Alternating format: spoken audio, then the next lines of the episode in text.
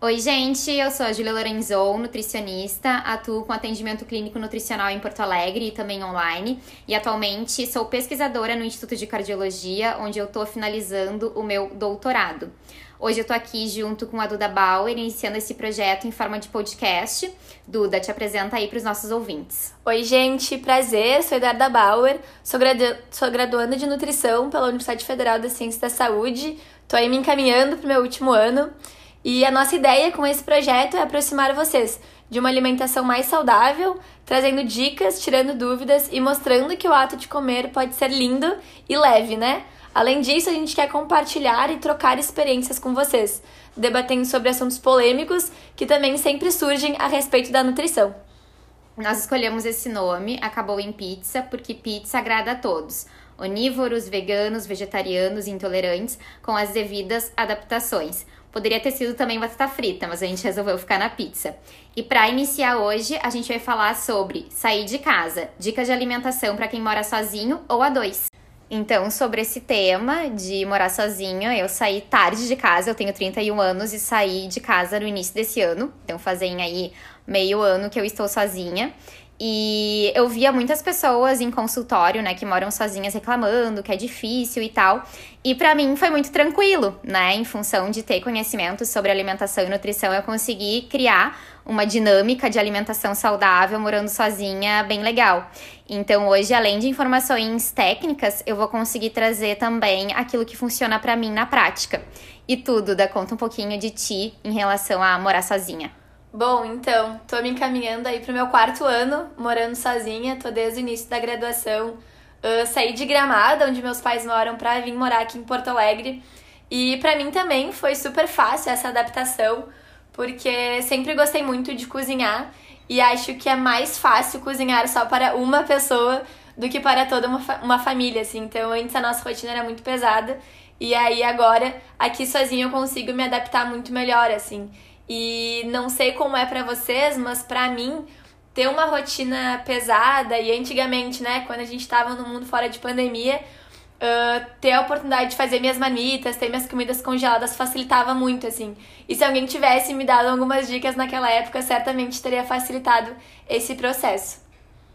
E agora a gente vai iniciar falando sobre água. Então eu vou falar para vocês qual a água mais indicada para consumo e depois a Duda vai abordar a parte de benefícios, do quanto tomar e dicas para colocar uma boa hidratação em prática. Então, primeira coisa, a água de Porto Alegre, que é da Corsã, é uma água que segue padrões de qualidade, ela tá apta para consumo, sem a necessidade de fervura.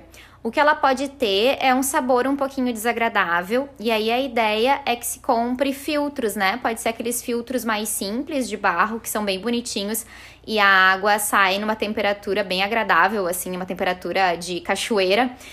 Ou pode ser filtros embutidos na torneira, que é o que eu tenho aqui em casa hoje em dia, que é muito bom porque não tira a estética também da cozinha, né? Então eu comprei esse e me adaptei super bem. Não há necessidade de usar água mineral, né? Então isso pode gerar um excesso de resíduos plásticos, né? Não, não faz sentido. A ideia do filtro é realmente a, a, melhor, a melhor ideia, a melhor alternativa. E as águas alcalinas, aqueles filtros que são muito caros, não faz sentido, né? Elas não trazem um benefício adicional. O nosso corpo ele tem mecanismos para regular o pH do sangue, não havendo necessidade de comprar uma água aí diferentona. Então vai lá, Duda, nos conta a parte de benefícios e de recomendação de consumo. Bom, então, né, sobre a importância da água e de a gente manter uma boa hidratação, compartilho com vocês que Tomar a água nas quantidades recomendadas para mim não é algo muito fácil. Entretanto, tem aí algumas táticas para conseguir estar tá ingerindo a recomendação necessária. Então, acho que o primeiro ponto é vocês terem a consciência que a água é vital e que sucos, chás, refrigerantes, eles não substituem a água pura, né? E aí, falando um pouco de recomendação, a gente tem algumas referências aí que o recomendado é de 30 a 40 ml por quilograma, né? Então, eu peso 50 quilos, por exemplo, e aí minha recomendação diária fica em torno de um litro e meio de água, né, por dia. E aí a gente sabe que isso não é tão fácil para algumas pessoas, né? Assim como tem pessoas que amam água e têm muita facilidade para estar tá consumindo e consumir muito mais do que o mínimo recomendado, para outras, assim como para mim, isso não é tão simples. Então, minha dica, né? Sempre estejam com uma garrafinha por perto. Então, tá sentado na frente do computador, olhou para a garrafinha, lembra de tomar. Se mesmo assim tu não consegue, talvez coloque um alarme, isso possa te ajudar. Já tem vários aplicativos também que servem para isso, para estar tá lembrando vocês de tomarem água. E se talvez o gosto da água não te agrada tanto, uh, quem sabe aromatizar ela, né? Então, colocar uma rodela de limão, colocar um pouquinho de hortelã, hortelã tudo isso pode estar contribuindo para a inserção desse novo hábito na tua rotina. E complementando, uma coisa que é legal de vocês tentarem perceber uma boca levemente seca já é um sinal de que a gente deve beber água, né? Então, às vezes a gente tá muito desconectada dos sinais do nosso corpo. Então, percebam assim isso, que já ajuda bastante. E outra dica, além de limão e hortelã, que eu acho que é uma coisa super gostosa, é colocar sachê de chá de fruta. A gente tem hábito de usar só o sachê para fazer o chá mesmo, né, com água quente. Mas se a gente coloca ele na água, mesmo gelada, já libera um sabor. Então comprem de frutas vermelhas, de maçã, que funciona super bem. Bom, e agora a gente vai falar um pouco sobre verduras, legumes e frutas. Bora lá, Ju? Bora lá, o meu assunto preferido. Quando o assunto é verdura, legumes e frutas, as coisas parecem um pouco mais complicadas, né? Acrescentar esses alimentos na nossa rotina pode ser muito fácil e prazeroso, sim. Bem ao contrário do que muitos pensam, né? Que ah, fruta é ruim, salada é ruim, mas na verdade não. E aí a nossa primeira dica, né? É onde comprar esses, esses alimentos. Então, aqui em Porto Alegre tem muitas feirinhas tem feirinha terça, tem feirinha quarta, tem feirinha sábado. Então, elas são ótimas para isso. Então, ou também escolher a feira do dia do teu mercado, né? Ah, não tem feira perto de casa. Ver qual dia que o teu mercado tem feira, porque além de nesse dia ter mais variedade de opções, os preços também vão estar tá muito mais baixos, né? E aí fica outra dica nossa de optar por alimentos que estejam na estação da colheita, né? Porque aí a gente consegue estar tá reduzindo o consumo de agrotóxicos e também consumindo algo muito mais saboroso por estar naquela, naquela estação. E vale lembrar que a Ju tem post semanal no Insta dela sobre, sobre essa sazonalidade dos alimentos. Tranquilo, Duda, só corrigindo, é post mensal. Ah, e aí, uma vez por mês, então, eu lanço ali quais são as hortaliças e frutas da época. E agora, em relação ao consumo de verduras, legumes e frutas, existe uma recomendação para que a população consuma em torno de 400 gramas dia desses alimentos. Pensando em porções, seriam 5 porções. Então, por exemplo, uma maçã pequena, mais uma laranja pequena, mais um tomate médio, mais uma cenoura pequena e mais quatro folhas de alface. Essa recomendação tem como objetivo favorecer o consumo de fibras, água, antioxidantes, vitaminas e minerais. Então, pensando, fomos na feira, no super, compramos tudo que tinha que comprar para a semana, né? Usando aquela referência de cinco porções de frutas, verduras e legumes ao dia. Primeira coisa que a gente tem que fazer é higienizar. Gente, não deixem de fazer isso, porque isso vai aumentar a durabilidade do produto e aí não vai acontecer de vocês comprarem um monte de coisa e acabarem não consumindo, tá? A forma correta da gente higienizar esses vegetais é com solução com água sanitária. Eu sei que vai ter na internet dicas para fazer com vinagre, etc, mas o ideal, o padrão ouro é usar mesmo a água sanitária. A diluição correta é 1 litro de água para uma colher de sopa de água sanitária. Tem alguns produtos, né, com outros nomes e tal, que aí vão ter uma diluição diferente, mas vocês vão aí olhar o que está escrito no rótulo e seguir aquela orientação, tá? Deixem os vegetais ali nessa água, né, ah, durante 10 a 15 minutos e depois enxaguem bem um a um, deixando eles o mais secos possível, tá? Quanto mais sequinhos estiverem os vegetais, mais eles vão durar. Quanto mais úmidos estiverem, menos eles vão durar. Por isso tem aquela história de com as folhosas, né? Então, rúcula, alface de qualquer tipo, usar o secador de folhas e aí forrar um pote grande com papel toalha para se ficar ainda um resquício de água, né, esse papel absorver. Isso prolonga bastante a durabilidade das folhosas, deixam elas bonitas, crocantes, então vale super a pena fazer todo esse processo. Uma técnica muito legal da gente considerar, principalmente para quem não quer ir no, no super, na feira toda semana, é o branqueamento, que é uma técnica de conservação de vegetais Nessa técnica, a gente inativa algumas enzimas que vão acelerando o processo de deterioração do alimento. Então, ele vai acabar durando mais, fica com um aspecto também mais bonito, né? Boa textura, sabor também mais adequado. Então, essa técnica consiste em deixar o alimento em água fervente por 1 a 4 minutos. Aí varia um pouco conforme o alimento. E depois da fervura, colocar num, numa água bem gelada. Então, coloca água, gelo e deixa ali resfriando por 1 a 2 minutos para dar um choque térmico. Depois disso, escorre bem a água e coloca em saquinhos específicos para congelador ou então em potes de vidro, né, uh, adequados para congelamento. E aí vai ter uma durabilidade de três meses desses vegetais. Então, se alguém te presenteou com um monte de couve ou enfim, tem um estoque grande de vegetais, façam isso porque funciona muito, muito, muito bem. Bom, e aí algumas dicas, né, pra gente estar tá conseguindo não colocar, não desperdiçar aí as nossas verduras, nossos legumes, nossas frutas. Eu particularmente gosto muito, então, segunda é o dia de feira do mercado que eu vou, já chego em casa, coloco tudo para levar com as dicas ali que a Jude trouxe. E geralmente eu pico elas, né? Então, às vezes é uma laranja, é uma mamão. Eu também faço a couve, então deixo a couve picadinha e uso ao longo da semana. Então, porcionem os legumes e as verduras de vocês para que vocês consigam estar tá consumindo ao longo dos dias, né? Porque ninguém merece todo dia ter que ficar lavando, cortando e cozinhando uh, aí os nossos legumes, nossas verduras, né? Então, nossa dica também em relação a isso é estar tá porcionando e deixando tudo semi-prontinho já para facilitar ao longo da semana corrida, que a gente sabe que todo mundo tem.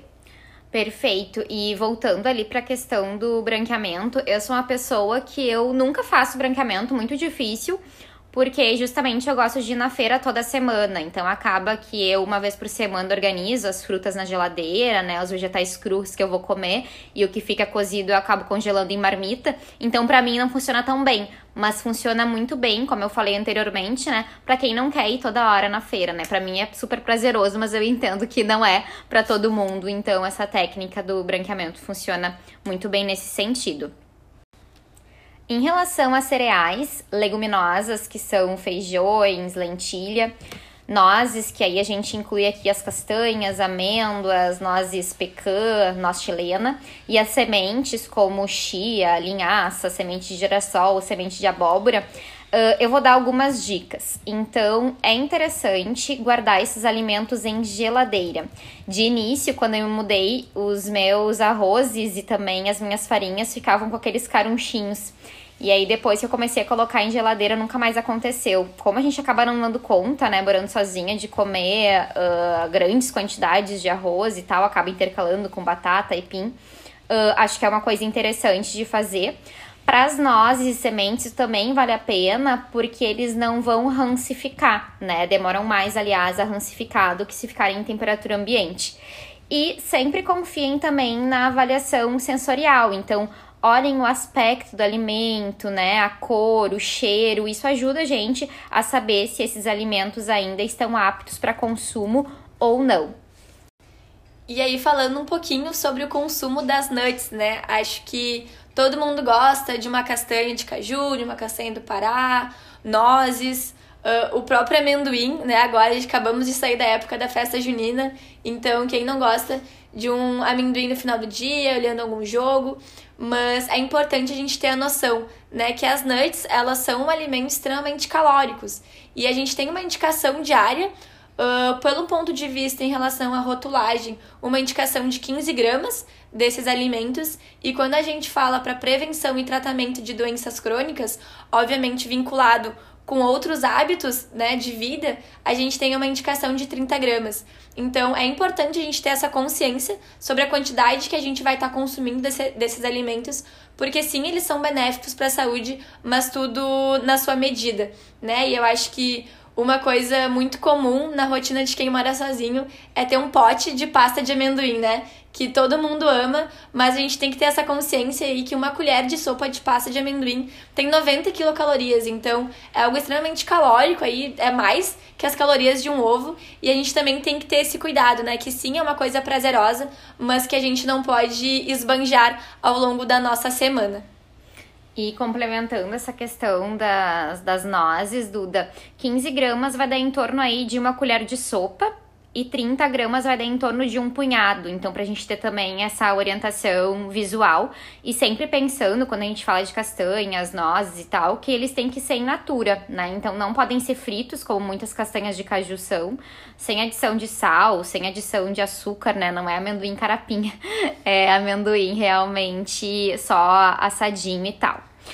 E indo para sementes, uma dica legal para linhaça, para a gente conseguir realmente aproveitar esses ácidos graxos, nessas gorduras essenciais e benéficas que ela tem, é a gente comprar a linhaça, pode ser uh, tanto a marrom quanto a dourada, né? E aí moer uma vez por semana e guardar em geladeira. Se a gente não fizer uh, esse procedimento de moer em casa, a gente acaba consumindo a linhaça e ela sai inteirinha no cocô, né? Então a gente acaba não aproveitando esses óleos essenciais. Não vale a pena comprar ela já moída porque aí ele já vai estar, tá, esses óleos, né, vão estar expostos e não vão ter o mesmo benefício do que se a gente comprar a semente e fizer o procedimento em casa, tá?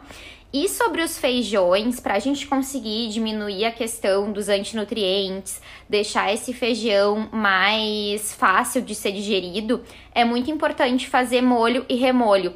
Tô dando aqui uma dica do que é certo a fazer. Feijão é uma coisa que eu não faço, então eu não tenho né, essa questão da prática de fazer o feijão. Mas para feijão, então, preto e carioca, é muito interessante fazer molho e remolho.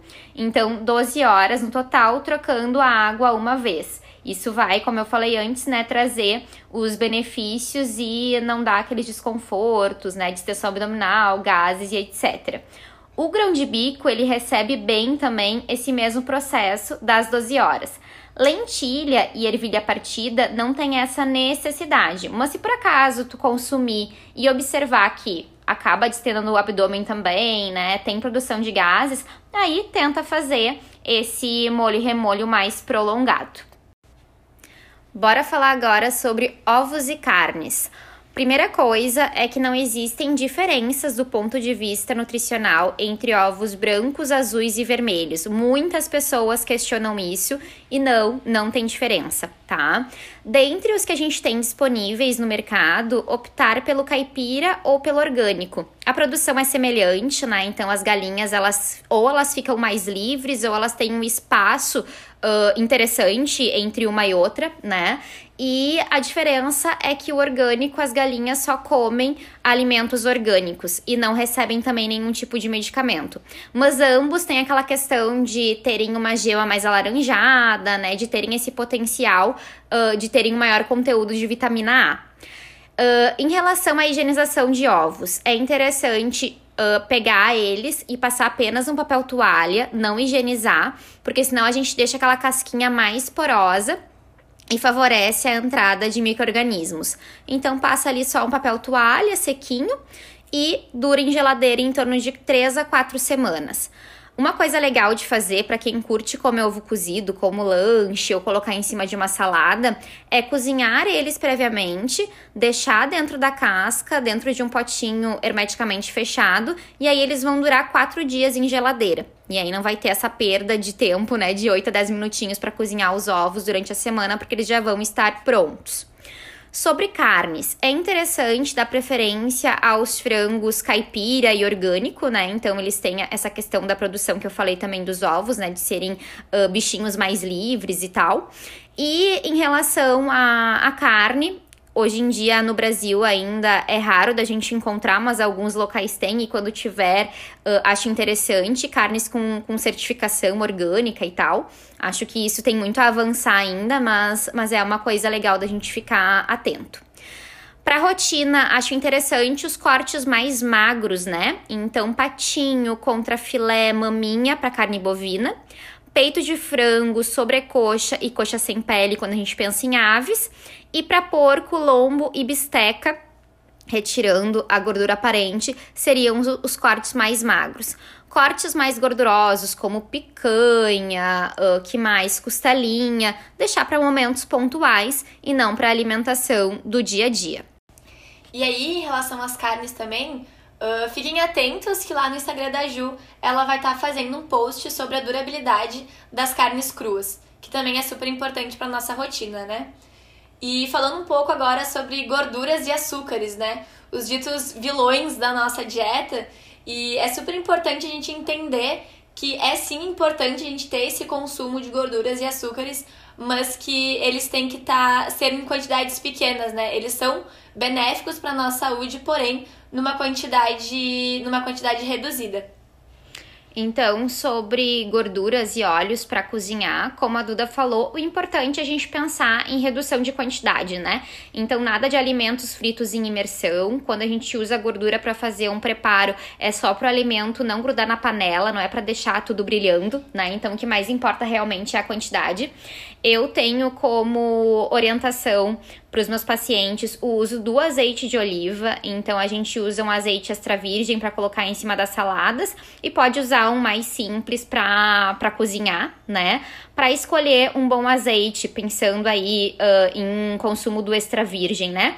Olhar ali no rótulo se ele é extra virgem optar por aqueles que estão em, vi em, vidro escuro. Isso é importante porque o vidro transparente ele aumenta a deterioração do produto.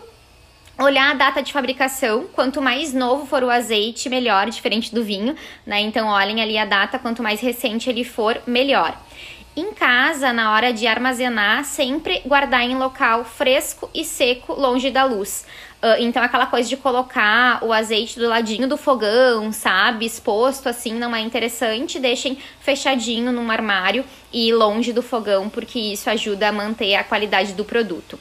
Outras gorduras, como óleo de coco, manteiga, banha de porco, podem ser utilizadas, desde que em pequena quantidade, para variar o tipo de preparo. Então, vai fazer, sei lá, uma comida tailandesa, aí usa um pouco de óleo de coco, vai fazer uma feijoada, aí usa um pouco de banha de porco, né? Mas não são gorduras que a gente vai ter como gordura de escolha, tá? Elas têm ali os preparos que, que seriam mais, mais interessantes.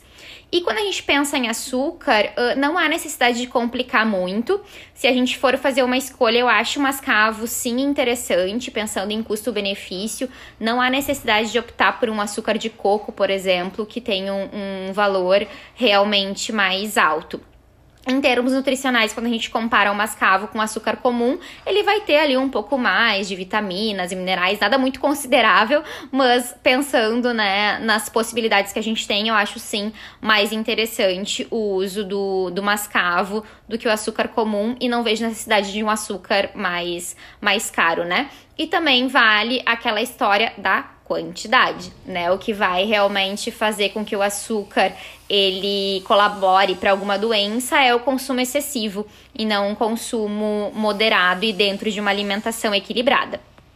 Bom, e aí falando, né, pra gente ter mais praticidade na nossa rotina, já que saímos de casa, estamos morando sozinho ou a dois, nada mais prático do que ter uma comida congelada, né? Então, às vezes bate aquela preguiça de fazer uma janta e para não estar tá optando aí por um delivery, por uma comida cheia de gordura, é sempre muito importante e muito acessível, né? A gente ter essa comida de fácil acesso. Mas para isso a gente tem que ter alguns cuidados em relação a esse consumo de comida congelada. Então, sobre congelamento, assim, eu sou a Maria congelamento, eu congelo absolutamente tudo, bombom, bolo, carne, tudo. Enfim, eu, sou, eu tenho sempre tudo congelado, porque é a, a forma que eu encontrei de ter uma alimentação uh, sempre variada, assim, com, com muitas opções, né? E nada estraga, nada vai fora, que eu detesto colocar comida fora, né? Eu, eu sinto uma coisa muito ruim quando eu faço isso. Acho que somos duas. então, ter comida congelada é algo que me ajuda imensamente. Então, primeira coisa, a comida pronta, né? Então, preparou ali uh, um refogado, um guisado.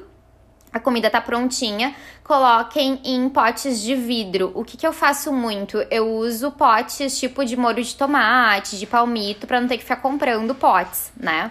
Uh, isso é importante porque se a gente for colocar uma comida quente num, num recipiente de plástico, vai ter a liberação ali de alguns bifenóis, né? Então, até mesmo a comida congelada, quando é uma comida mais gordurosa e líquida, vai ter a liberação de alguns compostos ali do plástico que não é interessante. Então, preferencialmente de vidro, tá? E aí, para não ficar comprando, eu sempre recomendo usar os, os reaproveitamentos de, de pote, tá?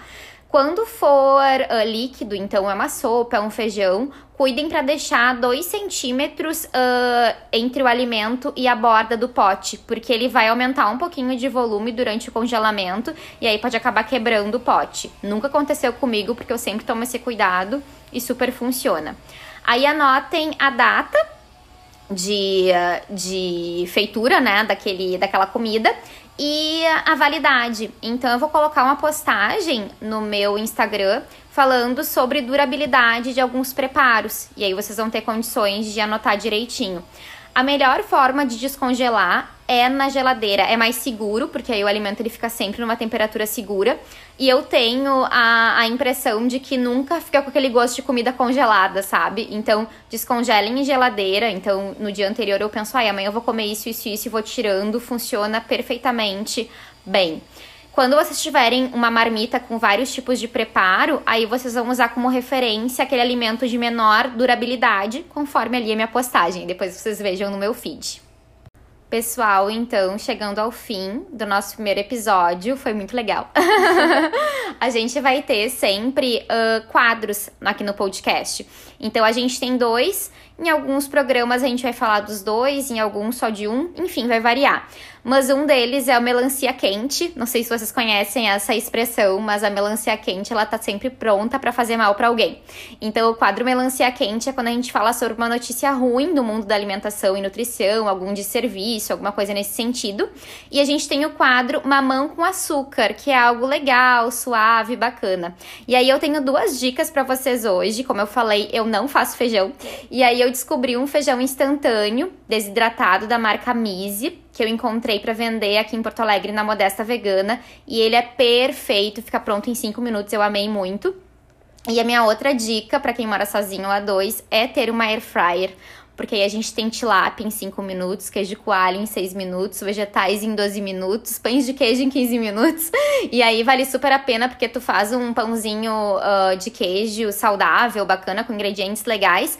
E aí tu consegue colocar só os dois para assar, o que não faria muito sentido num forno grande tu abrir o forno para fazer dois pães de queijo assado, né?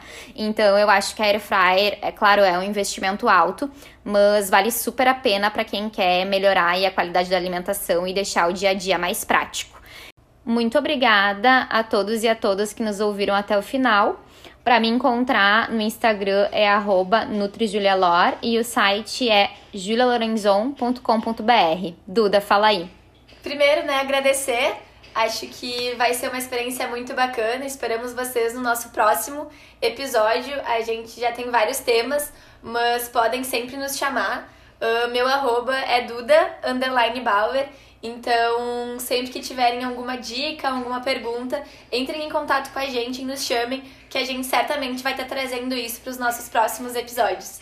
Acho que é isso e até a próxima semana. Tchau, tchau. Beijo.